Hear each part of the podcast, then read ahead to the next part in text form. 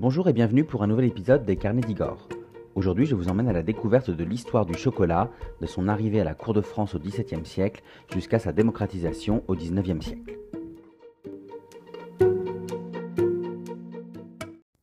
Vous l'avez remarqué, l'hiver est bien là et avec lui les envies de chocolat aussi.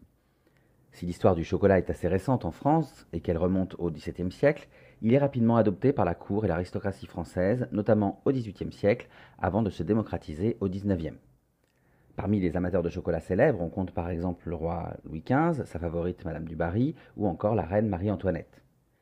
Mais alors, comment le chocolat est-il arrivé à la cour de France?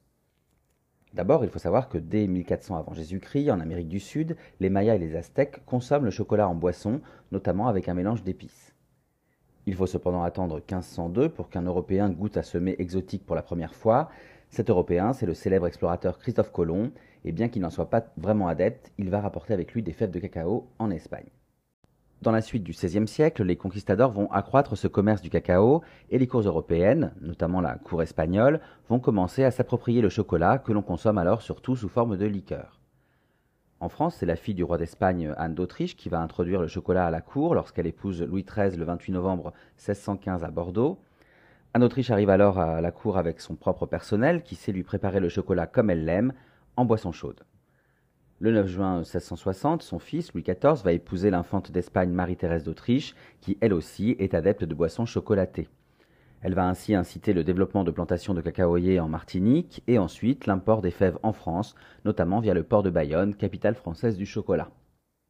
Alors, si le roi Soleil s'enthousiasme peu pour le cacao, ce produit rare et exotique devient cependant à la mode à la cour, à la cour où on le sert tous les lundis, mercredis et jeudis dans les salons et les appartements. Peu de temps après, Louis XIV va autoriser un certain David Chailloux à ouvrir une première boutique dédiée au chocolat qui se situe rue de l'Arbre Sec, dans l'actuel premier arrondissement de la capitale. De son côté, la reine Marie-Thérèse, qui est délaissée par le roi, va combler ses manques par le cacao, à tel point qu'on dit que ses appartements embaumaient le chocolat. Par la suite, Madame de Maintenon, la dernière favorite puis épouse morganatique du roi Soleil, va imposer le rituel du chocolat chaud dans les hautes sphères de la société. On le sert alors dans une chocolatière, un objet que l'on s'offre et que l'on s'arrache, et on le boit dans de grandes tasses dont le couvercle percé permet de glisser le moussoir, cette sorte de pilon avec lequel on fouette le breuvage pour le rendre mousseux. À cette époque, au-delà d'être une gourmandise, on dit que le chocolat possède de nombreuses vertus médicinales, digestives et dynamisantes, et il est parfois recommandé par les médecins. Enfin, preuve de la place que prend le chocolat dans la vie de la cour, le roi va créer une charge dédiée à sa préparation, la charge très convoitée de chocolatier du roi, et en 1680, le mot chocolat entre dans le dictionnaire. Mais à Versailles, c'est surtout Louis XV qui va amplifier l'engouement pour le chocolat. Il en est tellement adepte qu'il apprend à préparer lui-même son chocolat chaud.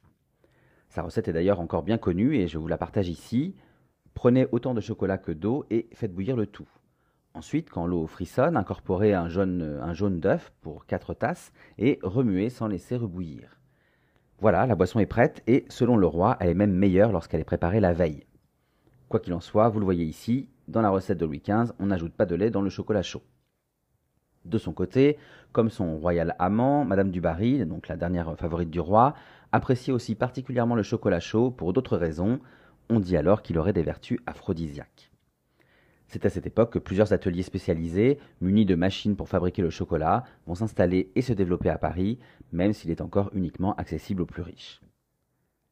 Après Louis XV, Marie-Antoinette va prendre le relais et continuer à soutenir la mode du chocolat, dont elle est très friande.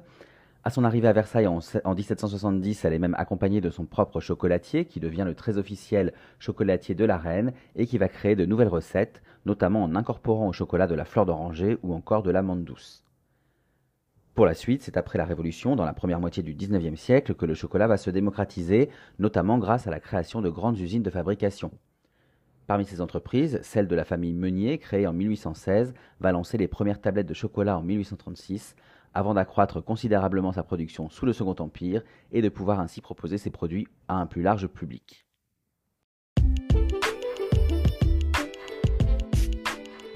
Voilà, j'espère que cette anecdote vous a plu et qu'elle ne vous a pas trop donné envie de vous ruer sur une boîte ou une tablette de chocolat. Quoi qu'il en soit, pour en savoir plus, je vous invite à vous rendre sur mon blog, lescarnedigor.fr, pour retrouver cette anecdote dans mon article illustré. N'hésitez pas aussi à vous balader sur ce blog pour découvrir d'autres anecdotes et d'autres visites de milieux historiques et culturels favoris, toujours dans les articles et les podcasts dédiés. Vous pouvez aussi me suivre sur Facebook, Instagram, YouTube et TikTok pour retrouver toutes mes actualités en photo et en vidéo. Et je vous dis bien sûr à très bientôt pour d'autres aventures, d'autres anecdotes et d'autres visites.